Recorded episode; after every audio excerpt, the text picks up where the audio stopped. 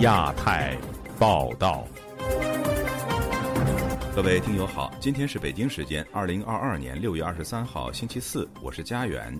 这次亚太报道的主要内容包括：中国闭门庭审许志勇案，外界认为是骗局与政治迫害；河南利用健康码维稳，郑州市民起诉卫健委；为房地产促销，青岛、河南别出心裁。中国各地分传取消常态化核酸检测，北京当局通过软实力渗透，迫使揭露新疆集中营的哈萨克族证人在海外晋升。中国政府正在建立世界上最大的 DNA 基因数据库，以加强威权统治。接下来就请听这次节目的详细内容。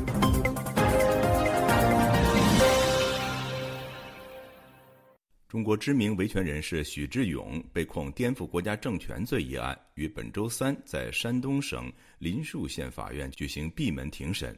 那么，庭审的情况到底如何？而中国当局掩人耳目的手段是否会奏效呢？以下是本台记者凯迪的报道。六月二十二号，中国知名维权人士许志勇被当局指控颠覆国家政权罪一案，在山东临沂市临沭县法院举行闭门庭审。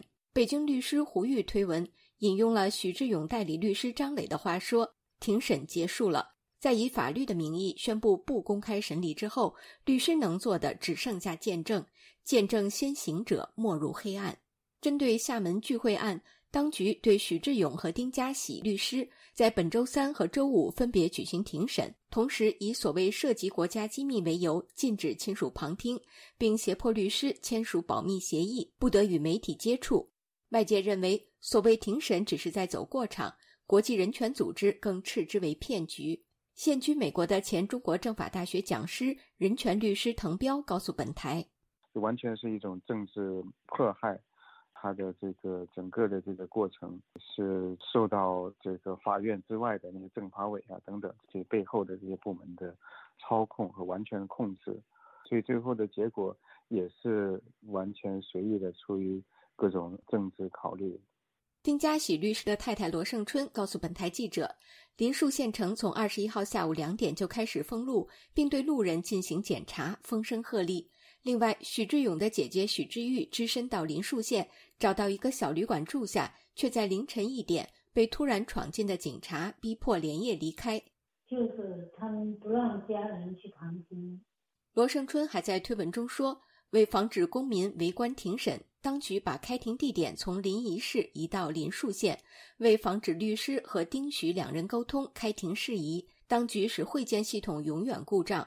为防止证人到庭作证，当局把证人堵在家里。为了不让媒体报道，当局逼律师签署保密协议。罗胜春认为，法院开庭日期也是精心挑选，正值各国外交官休假或换届之时。当局还以疫情防控为由进行刁难，目的就是为掩人耳目。就是为了要顺顺当当的走完这个过程，把许志勇、丁家喜送进监狱、关进笼子，把所有公民社会的跟他们不同的声音都打消掉。二零一九年十二月初，一批中国维权律师和意见人士在厦门聚会，讨论公民社会及中国时政与未来，触发当局展开大抓捕，先后有二十多名公民和律师被失踪、传唤、拘留或逮捕。其中，许志勇和丁家喜已被关押两年多，并遭受酷刑。法院将一案强拆为两案，罪名也从涉嫌煽动颠覆国家政权罪加重为颠覆国家政权罪。目前，两人都被羁押在山东市临沭县看守所。许志勇和丁家喜他们做的事情都是，就是利用法律，呃，争取公民的基本权利和自由，然后推动中国法治的发展，呃，完全没有犯罪。今年四十九岁的许志勇是法学博士，中国新公民运动领军人物，也是民间组织公盟创始人。他曾参与多起维权事件，倡导非暴力运动，一度被当局判刑四年。二零二零年，他还发表了致中国领导人习近平的劝退书。五十三岁的丁家许律师曾与许志勇等人共同发起新公民运动，因参与要求官员公示财产以及要求教育平权，他被刑事拘留。后被法院以聚众扰乱公共秩序罪定罪，判刑三年半。对于两人被庭审，罗胜春说：“因为丁家喜、许志勇他们代表的就是这个社会民主底层的声音，他们所做的一切都是为了建立一个公民社会，让大家有有自己的 voice，有自己的声音，根据法律的许可。但是中共就是怕有任何公民社会存在，他们只允许有一个党的声音。对于许志勇案和丁家喜案，路透社、CNN、法新社、BBC 等国际媒体都给予了报道。各国政府以及人权观察、国际大社等人权机构也在持续关注。对此，罗胜春表示：“中共以为他们可以遮得过眼目，他们越是这样，人家越是清楚。他们中共这样做是绝对会受到国际社会谴责的。”罗胜春也表示，他会坚持向全世界曝光真相，揭露当局的无耻行径。我们只需要向外界传播真相，对他们就是一种压力，就是一种打，他们是害怕的。我相信。六月二十二号，中国人权律师团就许志勇博士、丁家喜律师案件发表声明。声明中写道：“许志勇和丁家喜是中国公民的楷模，他们呼吁当局善待许志勇和丁家喜。”并期许中国政府遵守自己制定的法律，保证两人的基本人权，并要求将两人立即释放。以上是自由亚洲电台记者凯迪华盛顿报道。最近，河南省村镇银行储户和郑州烂尾楼维权业主被赋予红码的事件，引起中国舆论的广泛关注。郑州有市民因为健康码被有关部门出于维稳的目的而转成黄码，决定起诉当局。这也许是健康码维稳引发的首宗法律诉讼，但是法院是否立案还是个未知数。请听记者高峰的报道。谢艳宁是河南郑州市中原区丁庄村的居民。他接受中国财新网采访时表示，先前法院本已驳回中原区农业农村工作委员会强拆他房子的申请，但其后法院以文书出错为由裁定再审。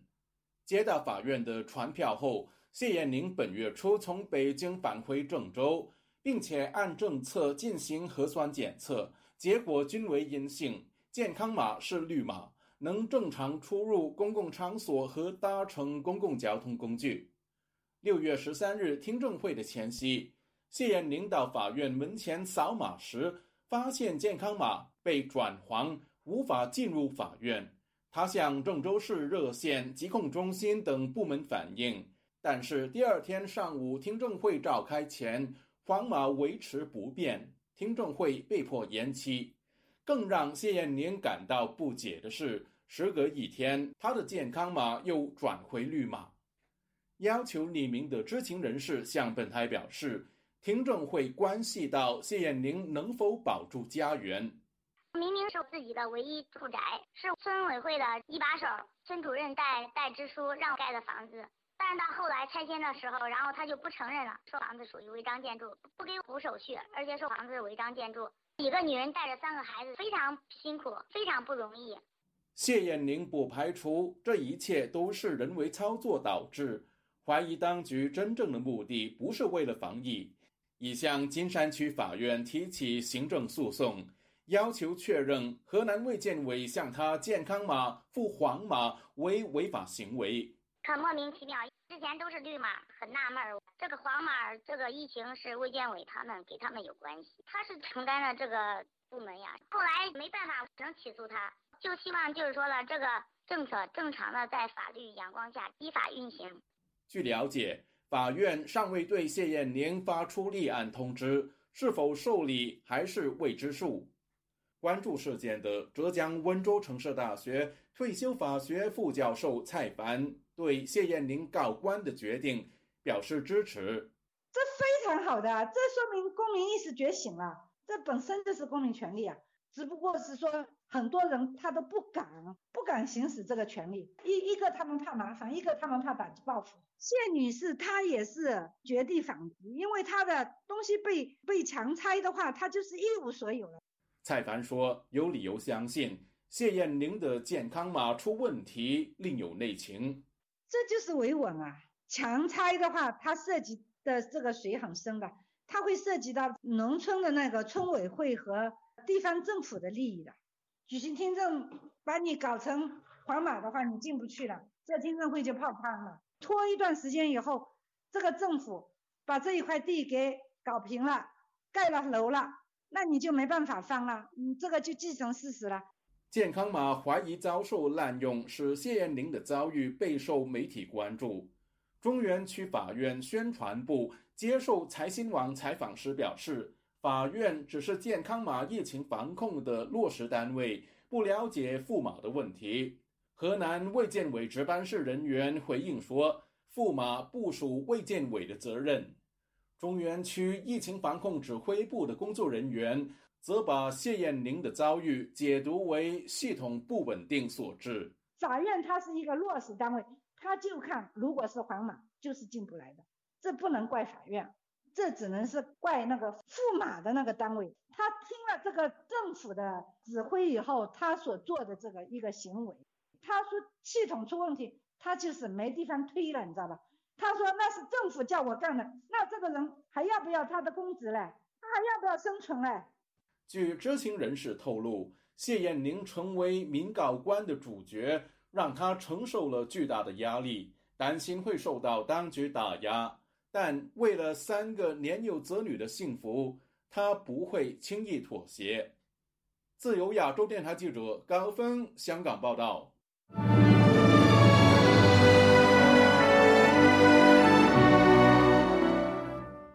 中国房地产市场遇到前所未有的困境。青岛一街道办事处出台通知，将促进居民购房纳入该办事处工作政绩的考核范围。而河南开发商为了清货，允许以小麦、大蒜等作为购房首付，以吸引买家。详情，请听记者乔龙的报道。中国各地政府为了拯救濒临崩溃的房地产市场，各出奇招。其中，青岛市黄岛区薛家岛街道办下文，变相强制居民买楼。据第一财经网站报道，薛家岛街道办事处近日发布关于做好促进居民购买新建商品房的通知。通知要求，为贯彻落实上级部署。各社区、各股份经济合作社积极宣传，发动符合条件的辖区居民购买新建商品房，并做好购房意愿摸排情况，组织开展新建商品房团购工作。文件提到，截至六月底，每个合作社完成网签不少于两个。各社区负责牵头汇总，及时把居民的购房意愿摸排情况报发展保障中心。该项工作纳入二零二二年度工作考核，超额完成任务的合作社一事一亿加分。山东临沂居民张春霞本周三接受本台采访时表示，新冠疫情持续了两年半，许多企业倒闭，百姓失业，加上多个省份遭遇水灾，当前百姓为了生存忧虑，哪里有钱买房子？他说：“他现在让老百姓买房子，哪来钱呢？”每个人连生活自个生活的来源都没有，能把自己养活都费劲，哪有钱去买房？他们是不是在做梦啊？说现在经济都达到什么样了哈？你现在银行存的钱都没有了，你不看看现实生活呀？物价这么高，这根本就是想一出是一出。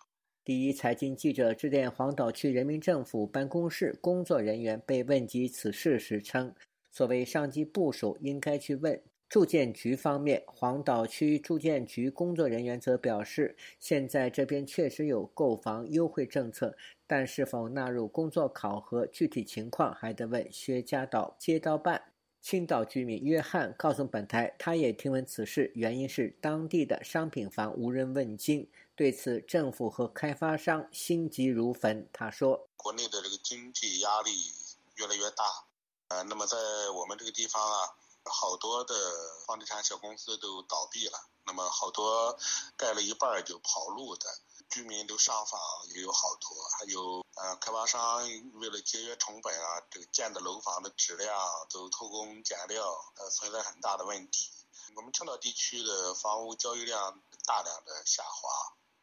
约翰说，在当地二手商品房几乎无人问津，房地产交易大厅基本无人光顾，为此。政府财政压力增加，因为房子卖的少，这个税收，呃就没有嘛。这个政府的财政存在很大的危机，那么所以社区就下了这种考核指标。啊，再就是我看到河南一些地方都用麦子、大蒜当那个首付，就是你没钱的话呢，就可以把粮食、把大蒜抵押啊作为首付。这说明这个房地产危机在国内啊越来越严重了。据《济南时报》网站报道，本周二，两份另类销售海报在网络流传。一份出自河南商丘市民权县的建业河畔洋房，活动内容为两元一斤小麦换房，最高可抵十六万房款。另一份来自河南开封市蓟县的建业城五元一斤大蒜换房。此消息一出，相关话题也登上了热搜榜。有记者致电开发商查询接听电话的工作人员称，已经成交三十余套，收了九十万斤大蒜。嗯，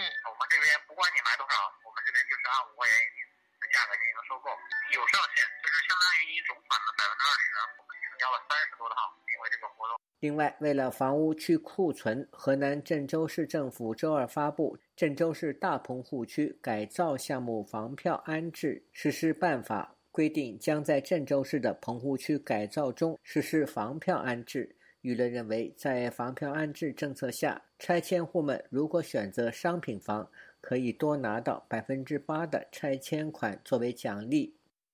自由亚洲电台记者乔龙报道。为了执行中国领导人习近平严格清零防疫目标，中国官方曾经发明建立步行十五分钟的采样圈。雷厉风行执行平均每四十八小时常态化核酸检测，不过最近许多地方都叫停了常态化核酸检测，部分口岸入境隔离也从十四加七天缩减为七加七。这是否意味着中国的防疫政策从习近平坚持动态清零走向李克强以救经济为重呢？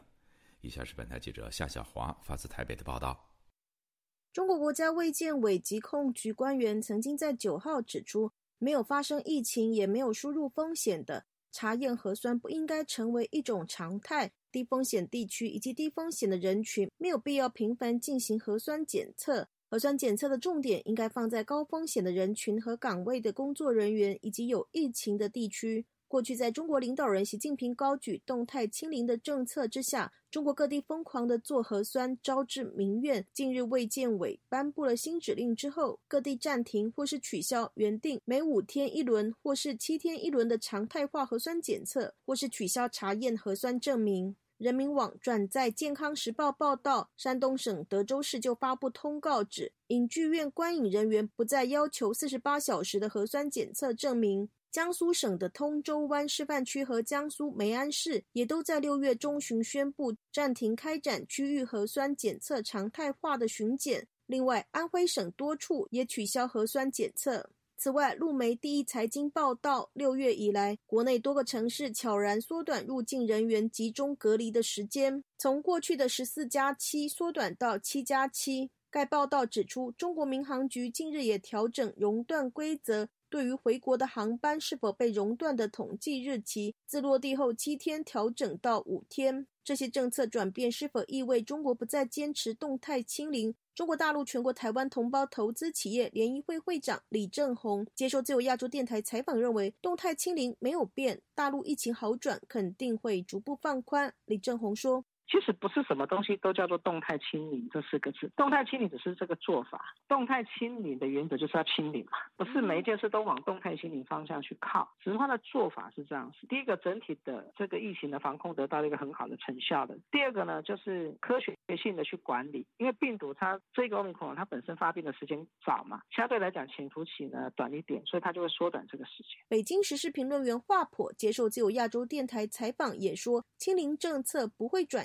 只不过对经济影响实在巨大。有些地方呢，觉得这个疫情减轻之后呢，它是有序的，呃，有些放开松动，就是不要影响经济的运行和对疫情程度相联系的，并不是说要抛弃这个重在清零政策。我想，重在清零政策对于中国来讲。已经走到今天了，它也不会半途而废。卫健委五月初曾经宣布，口岸城市、省会城市和千万级的人口城市要建立步行十五分钟的核酸采样圈。当时专家示警，常态化核酸检测恐怕一年会耗费人民币一点四五兆元，相当于中国去年 GDP 的百分之一点五。华普就说：北北京来讲，呃，大规模的全员核酸检测一直持续啊，这笔钱呢是一个海量的钱了。但是北京市政府呢，呃，财政状况呢挺好啊，他有钱，所以呢他就可以出。但是呃，各个地方政府的财政状况确实千差万别的，某些地方政府还是非常贫困的，或者说是医保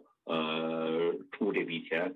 或者是呃，有些这个老百姓自己也得掏钱。台湾中央社报道，北京、上海、广州和深圳等口袋深的一线城市选择常态化检测贯彻清零，其他财政不宽裕的城镇则继续采限制人流的方式防疫。华珀指出，静默、停止人员物流，经济没有活力，没有必要像过去天天做核酸。现在北京约七十二小时做一次。依照高低中风险级别不同，有的只看绿卡就能够通行。李正宏说，上海有的小区在封控时期曾天天做核酸，六月中旬后逐步放宽为每周六做一次核酸。其他如餐饮、物流行业视情况，每一天到三天做一次。上海至今仍然免费做核酸到七月底。湖北居民吕先生表示，武汉在上周时还是每四十八小时做一次核酸，清零风控和核酸检测拖垮了经济和地方的财政，当地很多公司、房地产倒了，失业者很多。他已经搬到乡下养鱼养鸡度日。吕先生说：“当然了，他不减的更好了，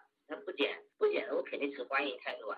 经济实在是不行了，他们支撑不下去了。”卸演不下去了。对于各地暂停常态核酸，显示动态清零使疫情变好了吗？吕先生说：“哎呀，我觉得一直都很好，只是他们自己搞紧张了，他们自己把这个东西当成控制人民的一种手段，哪有什么？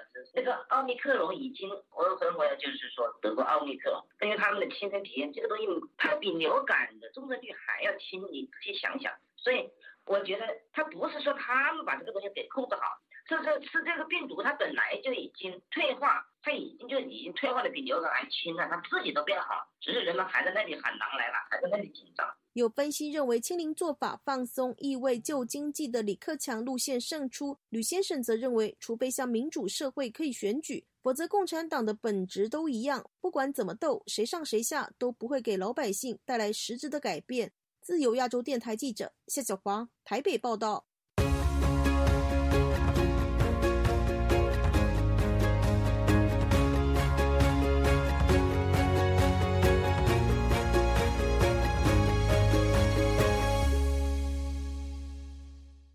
中国国务委员兼外交部长王毅最近与中亚五国外长会晤，并对哈萨克斯坦进行了正式访问。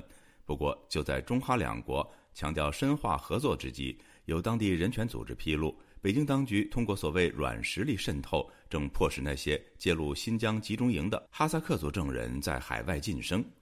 以下是本台记者凯迪的报道：六月六号到九号，中国外长王毅正式访问哈萨克斯坦。并出席中国与中亚五国外长第三次会晤，强调深化中哈两国政治互信和务实合作。作为中方“一带一路”倡议的成员国，哈萨克斯坦近年已将中国视为最重要的贸易和投资伙伴。而在当地影响力不断上升的同时，中国也在加强其长臂管辖力度。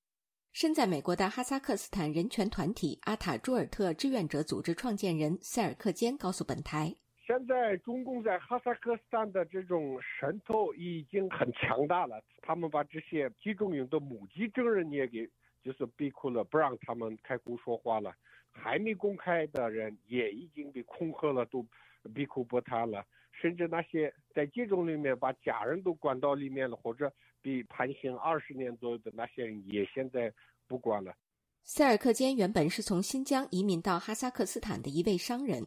一九九一年，哈国从前苏联独立出来后，全球各地约有上百万哈萨克族人回到了哈萨克斯坦，其中有近五十万人来自新疆。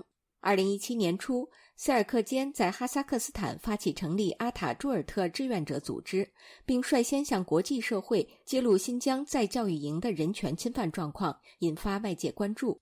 塞尔克坚表示，他们至今已收集到超过三万份证词。包括很多集中营获释者亲口陈述的受迫害经历。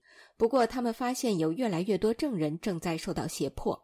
居住在哈国首都努尔苏丹的塔布斯汗马乌尔普汗，曾于2018年被关押在新疆的教育转化中心，之后又遭到监视居住。二零一九年底，他来到哈萨克斯坦，并向阿塔朱尔特志愿者组织提供了遭受虐待的证词。他告诉本台，哈萨克斯坦安全局上月曾找他谈话，要了解他在中国被监禁的情况。谈话过程中，哈国安全人员对他进行威胁恐吓，又要求他在一份文件上签字。后面他们让我我不太了解的，让我签个字儿，当时我没没反应，我给他们签了字儿。马乌尔普汉说，他不太熟悉当地文字，但被骗取签字后，他仔细回想，其中有很多话似乎都是中国政府的宣传，说的就是中国就是好，中国就是国家第一名，中国人没压迫少数民族。然后我想起来，哎，这个我不对呀。他还披露，当时和他谈话的哈国安全局人员中，有的人一直讲中文。当时没反应，回去想了一想。平时他们不应该知道中国的话，对不对？反正不是一般的人。多年来，塞尔克坚创办的阿塔朱尔特志愿者组织致力于向国际社会揭露新疆集中营情况，但哈萨克斯坦官方却始终不批准该组织注册。而从该组织分裂出去的一些人，却在官方支持下顺利登记。二零一九年，塞尔克坚被哈萨克斯坦政府立案调查，当局指控其创建的阿塔朱尔特志愿者组织是未注册的非法组织。塞尔克坚表示，就在同年被哈国安全局收买，名叫伊尔波利·杜拉别克的人以和塞尔克间组织同样的名字顺利注册。杜拉别克曾在2019年向自由欧洲电台表示，没有人投诉说被关押在新疆教育培训中心。塞尔克间披露，杜拉别克曾以非法占有罪起诉他，试图掌控阿塔朱尔特志愿者组织的 YouTube 频道这个有力的发声平台。这些人，他跟中国共产党的政策是同步组的。中国共产党发钱就是要经过他们来发。不过，杜拉别克向本台记者否认了这些指控，并说其组织的目的是反对中国共产党的种族灭绝政策。他们与中国政府和哈萨克斯坦安全局没有任何关系，也没给谁发过钱。记者发现，目前在海外的哈萨克族集中营证人都把塞尔克坚创办的组织称为“真的阿塔朱尔特”。而把杜拉别克等人注册的组织称为“假的阿塔朱尔特”。哈国和中国政府一起拍摄镇阿塔朱尔特，在支持加阿塔朱尔特。一位哈萨克斯坦人权活动者出于安全原因不愿透露真实姓名的阿雅拉说：“前段时间，他们组织了一次关于揭露新疆集中营的活动。镇阿塔朱尔特大会上露面的一位女集中营证人和我们已拍照合影。”但还没有正式讲话，第二天就有中国警察出来威胁他，还有他的留在中国的女儿受压，求妈妈不要跟真阿塔卓特来往。有些被金钱诱惑过的证人也跑过去劝他不要跟真阿塔卓特结束，有啥事情跟这个正式登记过的阿塔卓特说。曾在新疆遭关押的马乌尔普汉也告诉本台，有假的阿塔朱尔特组织人员曾试图用金钱收买他。上次那个和我一起坐过牢的一个女人跟我说：“你有贷款吗？”我给他说有。啊，你有多少？你跟我说，我跟前那个伊尔波里他给你还，他有多少，给你还多少。马乌尔普汉说：“如果收了他们的钱，就得听从假的阿塔朱尔特组织摆布，所以他拒绝了这位名叫加兹拉阿山的女人的还贷提议。”另一位生活在哈萨克斯坦城市阿拉木图、名叫很巴提穆哈买提哈里的女士告诉本台：“近两年，从新疆来到哈萨克斯坦的人还可收到中国政府有条件提供的生活费。二零二一年或者二零二零年。”到这边来的，他们每个月八百块钱嘛，打生活费。他们说是生活费，可是跟他们说不要乱讲话，通过微信红包那样发过来。目前，穆哈买提哈里的哥哥伊尔波拉提还被关在新疆乌苏监狱。他说，哥哥只因信仰伊斯兰教做礼拜就被判刑十七年。官方也曾透过他在新疆的嫂子警告在哈萨克斯坦的亲人不要乱讲话。针对上述中国政府以发放生活费为由迫使海外集中营证人晋升的投诉，本台记者多次向新疆自治区外事办公室和民族事务委员会等部门求证，但截至目前没有收到任何当地政府或警方部门的回复。哈萨克斯坦的外交部和驻华使馆也没有就该国安全部门是否配合中方威胁海外证人的问题回复本台查询。二零二一年九月，位于美国首都华盛顿的民间组织维吾尔人权项目以“无处可逃：中国对维吾尔人的跨国镇压”为题发布报告。报告内容援引了塞尔克坚受到哈萨克斯坦当局关押调查为例，披露中国对海外施加影响力的压制程度。该报告警告说。那些与中国有密切政治和经济联系的政府，往往会成为中国进行跨国镇压的同谋，并且中国的跨国镇压有可能侵蚀全世界的民主规范。以上是自由亚洲电台记者凯迪华盛顿报道。《纽约时报》二十一号发布调查报道指出，中国公安部门正在建立世界上最大的 DNA 基因数据库，在人脸识别技术基础上，广泛收集民众的外染色体。声纹、手机等信息，以加强监控和统治。有观点认为，当局目的在于快速抓到目标，预测其行动，甚至将其父母和小孩、亲族等一网打尽。台湾人权团体呼吁各国必须防范中国透过与当地协力厂商合作窃取个人资料，形成国安漏洞。以下是本台记者夏小华发自台北的报道。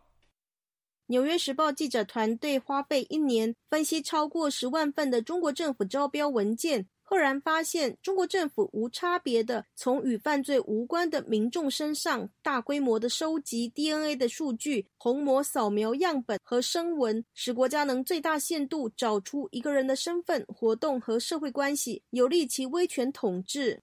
纽时发现，二零一七年，中国先在维吾尔族为主的新疆建成第一个规模三千万人的区域性虹膜数据库，同家承包商接续获得全国各地政府的合约，打造大型的虹膜库。中国政府另外广泛收集了男性的 DNA 样本，掌握遗传时很少突变的 Y 染色体之后。形同取得其家族多代父系成员的数据。此类大型男性 DNA 数据库最早在二零一四年河南省建制，至今文件显示，中国三十一省和地区已经至少二十五个建立此类的 DNA 数据库。对此，台湾整合医学科医师江冠宇接受自由亚洲电台采访指出，中国公安对人民的生物特征进行搜集，人民在不自觉中。Y 染色体被动被收集，对人权隐私侵害很大，与医疗需求、民生、商业、社会福祉都无关，目的就在找到你在哪里。张冠宇说：“不但可以抓人呐，吼，那甚至说连你的那个小孩啦，吼，你的亲戚啊，全部都抓得到，因为基因序列都很相相似嘛。我觉得这个辨识其实不会难的。”江冠宇表示，比方有西藏维吾尔人曾经出现在汉人区域争取权益，当局不知道他人在哪里，某一天。他去医院抽血就医，就会被发现被抓。至于声纹资料建制，江冠宇还说，你通信联络过程中，假设这个讯号它不是保密的，它是可以被拦截的。但那个一百多万个那个通话的状态里面后，它突然机器自动辨识出你的声音，那你的位置就被找到了。纽时报道，中国最大监控设备承包商之一旷视科技内部的文件就显示，它的软体收集到一个人的多重数据，能够显示他们的行动、衣着、车辆、手机等行动装置资讯。及社会关系，中国公安已经在使用这种产品。而面对纽时的查询，旷视科技则矢口否认。纽约时报还指出，全球有将近十亿个监视器当中，超过一半设在中国。中国公安单位在招标文件就提到，计划把监视器架设在吃饭、旅游、购物、娱乐等人潮聚集处，更希望在住宅建筑、卡拉 OK 和饭店等私人的空间安装脸部识别监视器。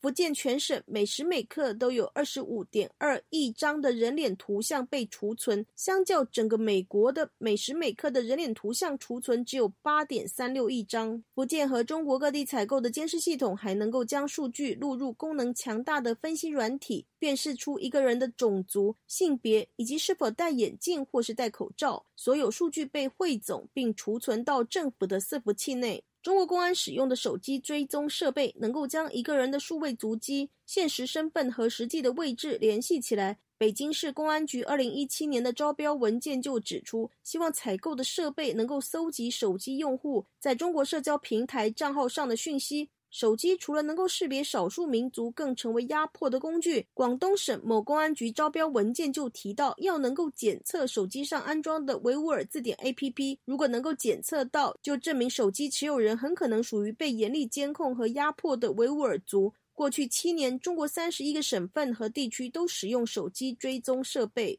中国公安也利用面部辨识系统上的录音设备收集声纹。在东南地区的中山市，一份招标文件就写道，他们需要能够在摄影机周围至少一百米的范围内安装拾音器，得到录音后，可以使用软体分析声纹，并将它添加到数据库中。对此，公安宣称将声纹与人脸分析结合，可以帮助他们更快地锁定犯罪嫌疑人。台湾国防安全研究院中共政军与作战概念研究所助理研究员方从燕接受自由亚洲电台采访指出，以中共在新疆对维吾尔人进行所谓在教育营的监控，进一步收集其 DNA 以及 Y 染色体，是否未来可以控制新生儿的种族、性别，限制出生比率，不排除外界担忧是否会作为配对筛选器官的用途。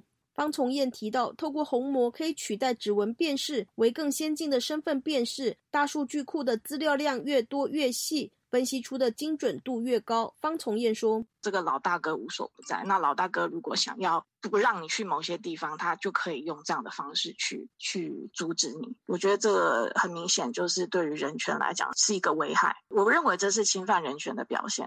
最近不是有一个新闻，是中国河南一群银行的储户，他们就发现他们的健康码变成红色的，因为健康码它其实本身是为了防疫的目的哈所产生的。可是这个新闻就告诉我们说，其实中国的政府他会用科技这些数据去限制人民。的行动。台湾人权促进会数位人权专员周冠儒接受自由亚洲电台采访，也提到。去年爆发，中国华大基因公司和数百家台湾医疗院所合作取得台湾孕妇的 DNA 资料，疑似跟中国军方分享。周冠如指出，不止台湾公司和工厂在中国要提防中国秘密建制的监控系统，台湾政府应该清查台湾有没有中国在台的协力单位，涉及搜集台湾人生物类型资料，包含 DNA 和声纹等等。周冠如说：“现在台湾也有一些客服，就是一开始打电话进去的时候，他是用语音辨识，那他是不是有？”有记录声纹，那是不是中间有跟中国的厂商协力合作？朱冠儒还提到，当智慧型手机成为监控工具，假基地系统连上了手机，就能够骗取手机里的设定。中国对于手机啊、人民啊各方面资料的监控，然后要做一个中央集权的资料库，把它集中在一起，一直有展现出这种数位集权的野心跟样貌。那我们也是蛮担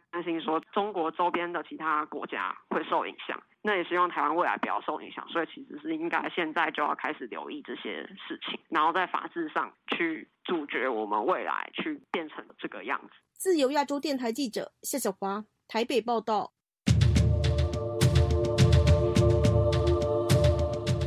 中国南方连日来暴雨引发的洪水灾情不断，星期三依然传出民众受困于屋顶、缺乏物资，甚至有多地的房屋倒塌、五人丧命的消息。广东省已经启动防汛应急紧急响应。以下是本台记者陈品杰的报道。望眼望去，汪洋一片，许多房屋的一层已完全被洪水淹没，仅露出屋顶。这是广东英德市民在互联网上发布的视频。华南地区面临六十多年来的最强降雨，各地灾情频传，许多地方停水停电，不少民众被困，急缺物资和水。当地消防出动橡皮艇救援，而无论在当地或是在外的民众纷纷上网发文求助。一名英德市犀牛镇的居民就告诉本台，他们一共六人困在家里面，家里是一栋两层半的房子，水位快上到二楼，一直到二十二日的晚间才逐渐开始退水。现在洪水的话就是会在退，但是退的很慢，就是用东西给架起来了，应该能撑明天吧，因为。它如果退的快的话，应该明天就能退了。那个是洪水的话。除此之外，一名年轻的网民发文求助，他在英德市韩光镇的亲戚被困在屋顶上一天，整天没有吃东西。二十一日晚间，救援人没有到。我我两公婆困住向呢个。从上传的视频可以见到，拍摄者被困在屋顶上，房屋近乎遭到淹没，周遭一片汪洋，下也下不来。一位英德市望布镇的居民告诉本台类似的情况。这位女士表示，整个房子十几个人都是老人、妇女、儿童，救援送来的物资仅够一天。她说：“已经三四天了，昨天就没有，今天下午就有有有四个小的面包子，有一瓶水，都四点多了的时候才有。我们也打不到电话求救，也是他们送过来的。”昨天一天都没有，就就今天下午四点多就有一餐都不够，明天不知。这位女士告诉记者，现在已经开始退水，但是水仍在高位，根本无法出门。短暂通话之后，这位女士表示手机已经要没电，匆匆挂了电话。但他并不是唯一一位在当地淹水断电的情况下，许多当地民众难以向外求援，在外的家人也难以取得联系。本台记者在当地二十二日晚间拨打英德市许多求助电话，大多无法接通。致电英德市人民政府防汛防旱防风指挥部公布的联系电话，也无人接听。有网民发帖求助说，周一与在英德市大湾镇的爷爷奶奶通话之后，年近八旬的老人家就此失联。另一位网民发文求助，因为大湾镇一直处于断电的状态，家中九十多岁的爷爷需要吸氧，但这位网民无法向当地家人取得联系，淹水的情况让他十分着急。二十号起，韶关市开峡泄洪，使英德市区和多个乡镇受灾，而韶关市从十九号起，市区发生严重的洪水灾害。二十一日的视频显示，波涛汹涌的洪水淹没沿江许多路段。韶关市是本次受灾最严重的城市之一，从五月下旬以来的降雨量就创下了纪录。网上视频可以见到，停车场的车子已经遭到洪水淹没。在周日，更传出有消防车遭遇山洪爆发，消防车和消防员被洪水冲出一公里之后，才终于脱困。根据中国水利部通报，六月二十一日到二十二日的中午，珠江流域有九十九条河流发生超警戒以上的洪水。广东省防汛防旱防风指挥部也在二十一日晚间将防汛二级应急响应提升到一级。根据广东省应急管理厅二十一日发布的通报，指有四十七万余人受灾，经济损失达到人民币十七点五十六亿元。自由亚洲电台记者陈品杰华盛顿报道。据中国官方媒体报道，中共中央文明办已经停止唐山全国文明城市的资格，并强调文明城市荣誉属于全体市民，不容抹黑和亵渎。社会各界都应该格外珍惜，共同守护文明的善意和城市的温度。相关新闻本周三上午迅速登上微博热搜榜的第一，点击量超过三亿人次。详情，请听记者乔龙的报道。据人民日报旗下的中国城市报微博账户周三上午消息，近日中共中央文明办已停止唐山全国文明城市的资格。当局强调，文明城市荣誉属于全体人民，不容抹黑和亵渎。社会各界都应该格外珍惜，共同守护文明的善意和城市的温度。消息一出，中国各地媒体纷纷转载。中央人民广播电台新浪微博发出相关报道后，在一小时内点击量达1.6亿次，并登上热搜第二。数小时后，相关消息登上热搜榜首。截至中午时分，唐山被停止全国文明城市资格的点击量再翻一倍，达三亿多次。有网民留言写道：“九个人凭自己的力量，让唐山取消了全国文明城市。”有网民建议增设全国不文明城市，将唐山纳入其中。时事评论人士、旅美学者郭宝胜认为，当局撤销唐山市全国文明城市的做法只是表面文章。他对本台说：“是个表面文章了，当然这件事情那个做比不做好。做的话，表示对前段时间那个打人事件呢有一个公众的交代，因为国际啊、国内的压力很大，他必须要做个表示。”所谓全国文明城市，是由中共中央精神文明建设指导委员会办公室所评出，是各城市评比的最高荣誉。公开资料显示，二零一一年以来，唐山已经连续四次获得全国文明城市的荣誉称号，亦是河北省唯一获得四届全国文明城市荣誉称号的城市。按照有关规定，文明城市的八项评选标准包括社会治安良好、社会秩序井然等。有网民称，曾经是文明城市的唐山，在打人事件后已沦为全世界最不文明的城市。微博网民香蕉没毛病留言写道：“唐山全国文明城市的称号被取消了。”说一个更搞笑的，你能相信吗？黑势力如此猖獗的唐山，竟然连续获得扫黑除恶先进单位，走在全省打黑除恶的前列，多项指标还曾经列全省扫黑除恶第一名。此前称已经打掉保护伞八百多人。二零二零年十二月三十日，唐山市政府新闻发布会介绍打黑成果，提到，截止二零二零年底，全市共打掉涉黑组织二十一个，涉恶团伙一百四十五个，检察机关起诉率百分之百，法院系统一审结案率百分之百，二审结案率百分之百。纪检机关查处涉黑、涉恶、腐败和保护伞八百三十六人。时事评论人士周强对本台说：“唐山流氓打女性事件，倘若不是视频被曝光，唐山现在仍然是全国文明城市。舆论的压力迫使当局对民意作出回应。如果不是有人把他这个视频啊放在那个网上啊曝光啊，那这个事情估计也就这么不了了之了。”这个事情当时在打人的过程刚发生的时候，有人多次报警，他们就是不出警。凌晨两两点四十多分钟发生的事情，多一点点啊才出警。在全国人民的关注以及舆论的压力之下，他们才再次出手。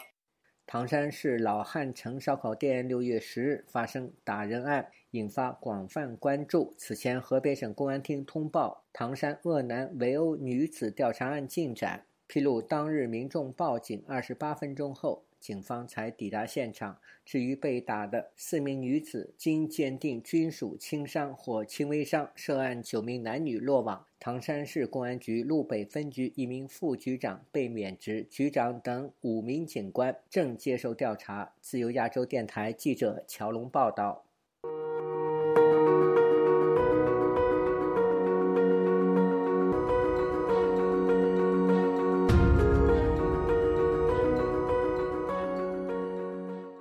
美国外交关系协会在六月二十一号举行网上研讨会，讨论香港自治情况的历史与现状。有与会者呼吁人们持续关注香港的情况，也有人表达了对台湾的担忧。香港前立法会议员郭荣铿则在会上讲述了民主派成员与前香港特首林郑月娥在二零一九年六月的一次会面的情形。详情，请听记者孙成的报道。在本次会议上，香港前立法会议员郭荣铿认为，中国当局对“一国两制”有一种实用主义的态度。中国在2001年加入了世界贸易组织，又在2008年举办了北京奥运会。在这之后，随着世界金融危机的发生，中国当局的态度发生了变化。他说：“That's when Xi Jinping started to talk about 制度自信，having confidence in our system。”那个时候，习近平开始谈论制度自信。就是对中国的制度有信心，不必从属于西方的价值观。香港所代表的嵌入在香港的国际自由主义西方价值观，开始被视为一种消极的东西。他回顾了他在2019年6月时的经历，表示在6月15日那天，包括他在内的香港民主派人士在林郑月娥的办公室中进行了一场私人会议。他透露当时的情形说：“And I remember that leaders of The Civic Party, the Democratic Party. 我记得公民党、民主党的领导人每个人都在恳求林郑月娥，以一种非常平静的方式说：“你必须通过撤回条例来阻止这一切，并承诺让法官调查六月十二号发生的事情。这就是我们要求的全部。”我说：“凯利，你还有机会把香港从边缘拉回来。”而在那次会议上，他只是把它驳回，说。你们下地狱吧！She said, "You know, you guys can go to hell." 民主党和公民党是香港民主派的两大政党。郭荣铿所说的六月十二日发生的事，指的是二零一九年六月十二日，香港民众包围立法会，阻止逃犯条例二读通过，并遭到警方暴力镇压的事件。郭荣铿也指出，此后的情况变得更为恶劣，并说，在二零一九年七月二十一日的元朗事件，即香港警方允许帮派分子攻击民众之后，香港的局势已经没有回头路了。他说：“It was just after that point, I think the Hong Kong people have lost it from a 在这之后，我认为香港人已经失去了一个文明的社会。看看政府是如何对待香港人的，人们的愤怒程度基本上已经达到了极点。” basically boiled over. 他也表达了对台湾的担忧，表示随着香港陷落，中国的下一个目标会是台湾。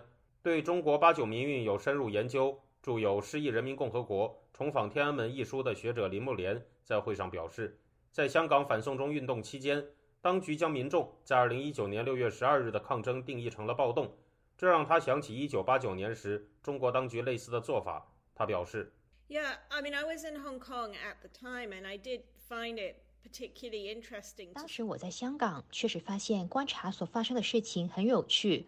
通过天安门剧本的镜头观察发生了什么事，真的特别的让人担忧。我真的认为，在许多方面，这就是在香港发生的事情。Played out in Hong Kong. 一九八九年四月二十六日，中国人民日报发表社论，必须旗帜鲜明地反对动乱，将学生和市民的抗议活动定性为动乱，促使事态在此后进一步升级。林布林也表示，在六四屠杀之后，中国当局展开了推行爱国主义教育的运动。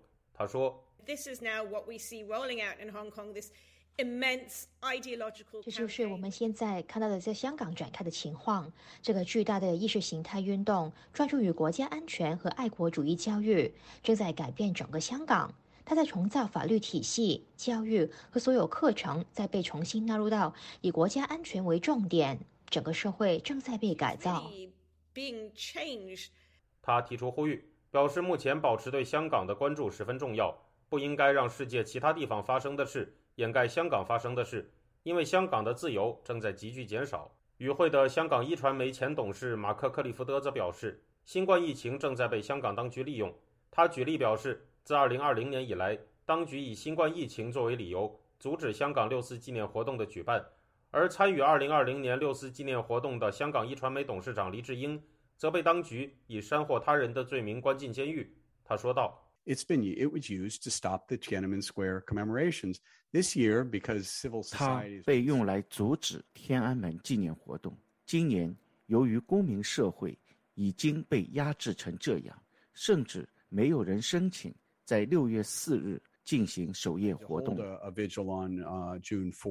自由亚洲电台特约记者孙成，旧金山报道。台湾美国商会二十二号发布《二零二二年台湾白皮书》。在发布会中，商会以“黄金时机”来形容台湾获得前所未有而且持续成长的国际关注、支持与善意。但是，商会呼吁台湾政府把握住机会，促成产业发展以转型。除了机遇之外，解放军二十一号出动二十九架军机绕台。台湾海峡的和平与稳定也成为发布会备受关注的焦点。以下是记者黄春梅发自台北的报道：台湾美国商会发布的白皮书中提出，商会二十六个产业委员会的政策倡议。从去年以来，商会看到台湾正面的趋势，包括疫苗接种率超过百分之八十，二零二一年经济成长率达到百分之六点二八，创下十一年新高纪录。